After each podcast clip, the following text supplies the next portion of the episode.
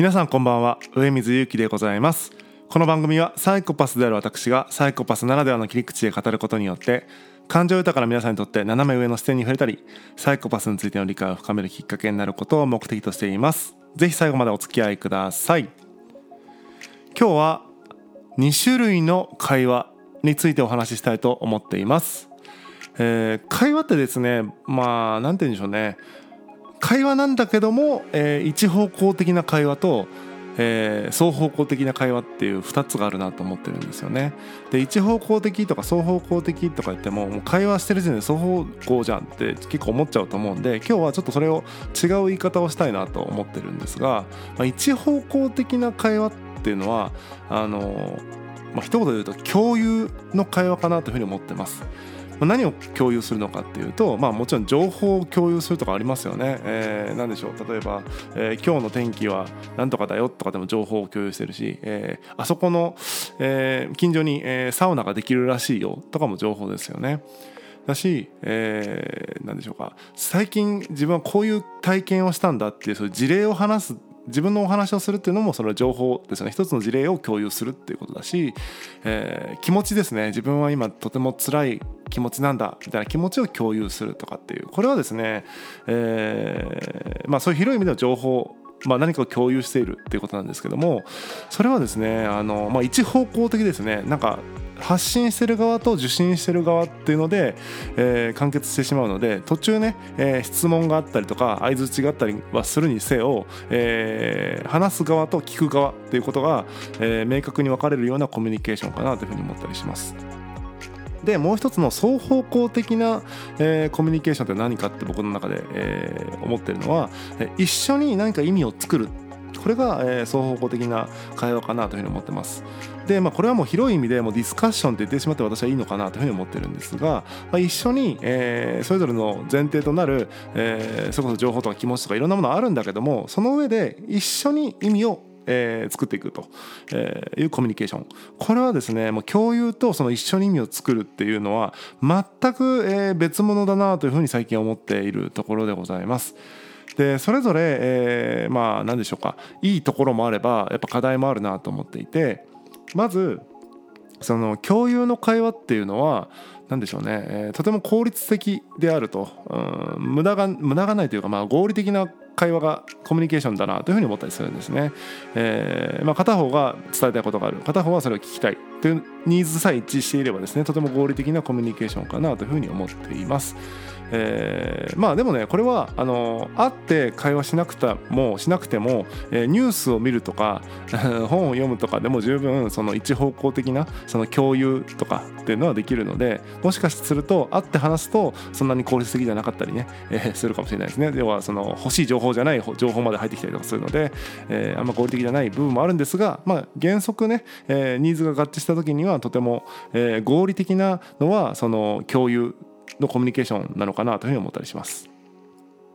で課題としては、まあ、今言ったことの反対でもあるんですが、まあ、ニーズが一致しない時っていうのが、えー、ひどいですね例えば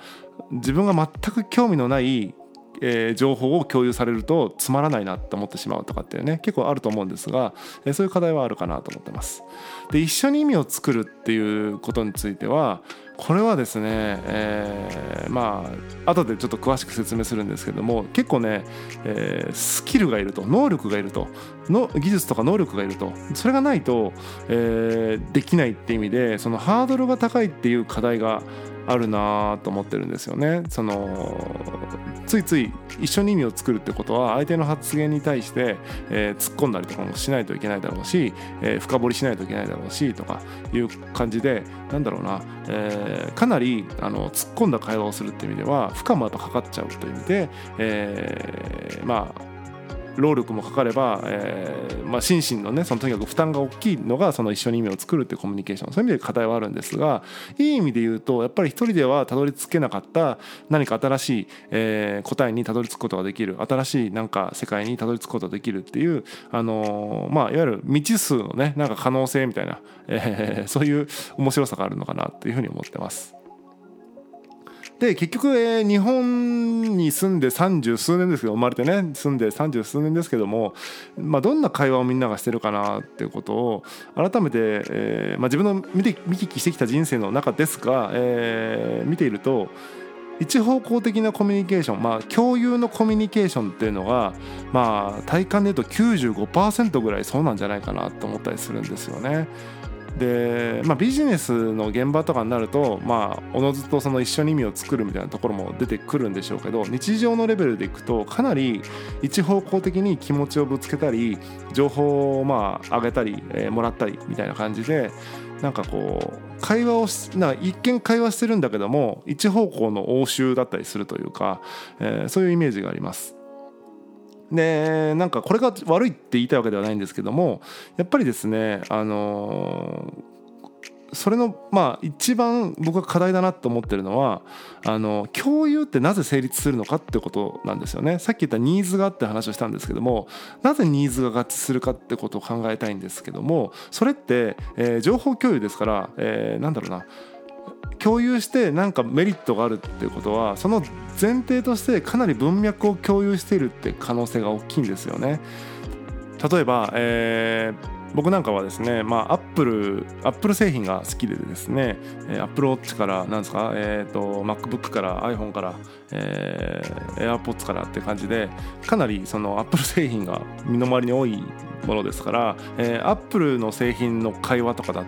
まあ、いわゆる共有の会話とかだと全然楽しく多分できると思うんですよ。でも一方で、えー、全然そんななんでしょう、えー、そういうねデバイスとかに興味なかったりとか、えー、アップル、えー、何創業者スティーブ・ジョブズって誰？みたいな。そんな感じだと多分アップルの話があってても何のこっちゃっていう感じだと思うんですよね。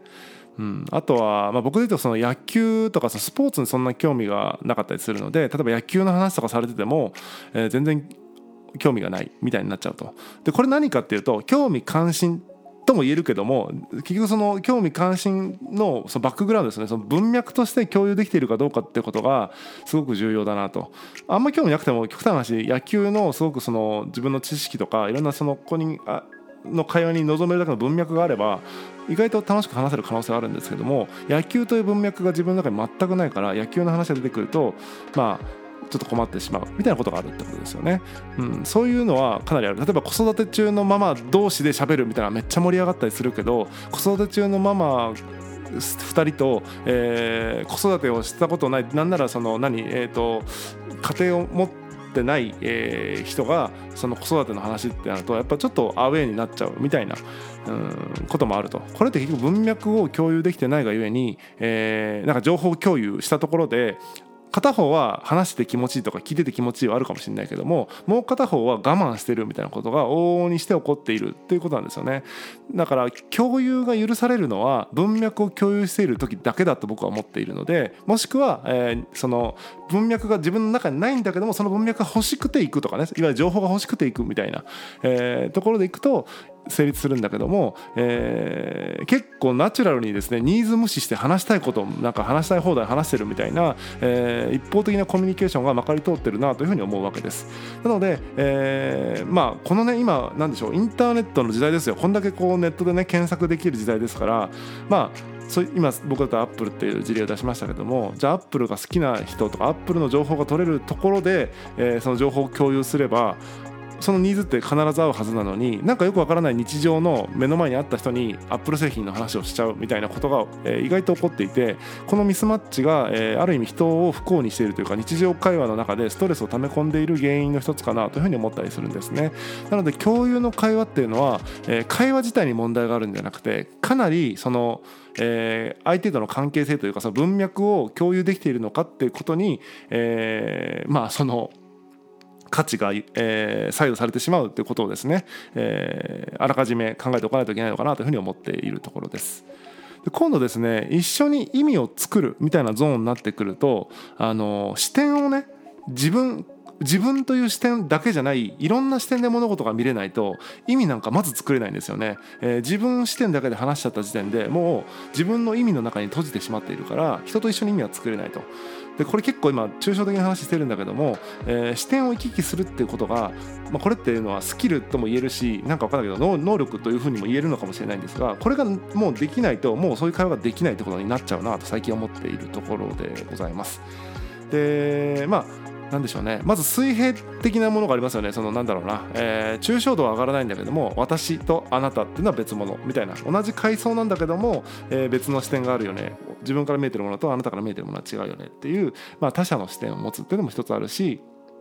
えー、今日お話ししたいのは、まあ、抽象度ですよね。抽象度を上げていくことで、えー、対立構造ではなくて一緒に、えー、一つのテーマをに対してなんか答えを作っていくようなことができると、えー、例を出すなら夫と妻だとそれは同じ、えー、抽象度で同じ階層で、えー、ついつい利害が対立しちゃったりするんだけども家族みたいな一個抽象度を上げた時に考えた時に家族という概念の中に夫とか妻とか、えー、なんなら子供とかいろんなものが含まれてくるわけですよね。家族って考えたところで、えー、話せば夫としてこうだとか妻としてこうだみたいななんかポジショントークみたいな感じじゃなくて、えー、家族をまあ良くするためにどうすればいいかっていう風ないわゆる自分の役割とか、えー、個人だとまあ夫みたいなところに閉じちゃうんだけども家族っていう概念で話した時には、えー、もう少しそういった固定が的なねなんか自分の夫だからこうなければいけないみたいな考えを捨てて、えー、家族ってってそもそもこうだよねっていう話ができたりすると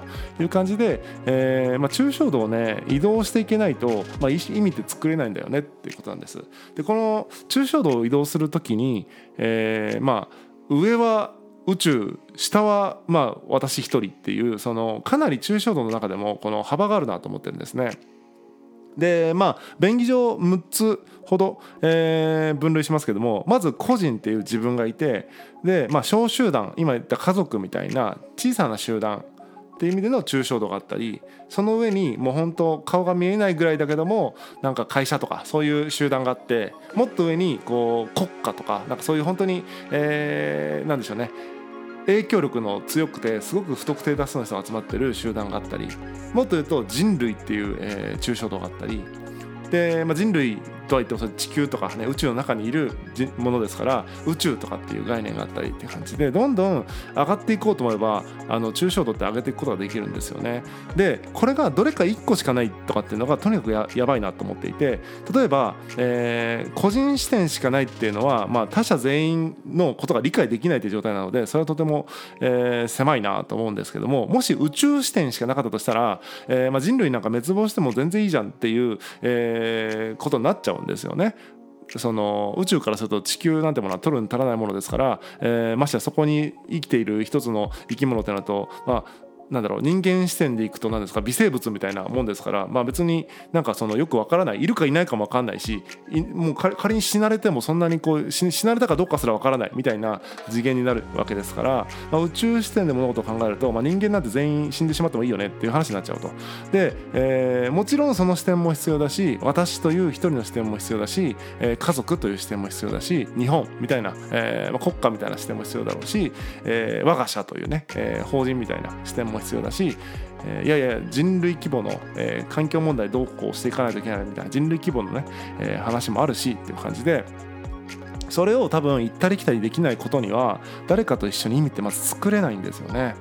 うんなんかどうしても家族の例えば話をしてるのに、えー、でしょう。例えば「私はこんなに頑張ってるのに」とかって要は個人の中に閉じちゃった瞬間もう話にならないと。もう結局それ個人のさっきの何でしょうね。共有になっちゃう。私がいかに大変かという共有になってしまって、えー、まあ家族がじゃあどうあるべきかみたいな話にはならないと。もしくはそれが、えー、社会の中での家族とは何かみたいなもっと上のとこから、えー、概念から家族ってものを見てみたりとかっていう感じで、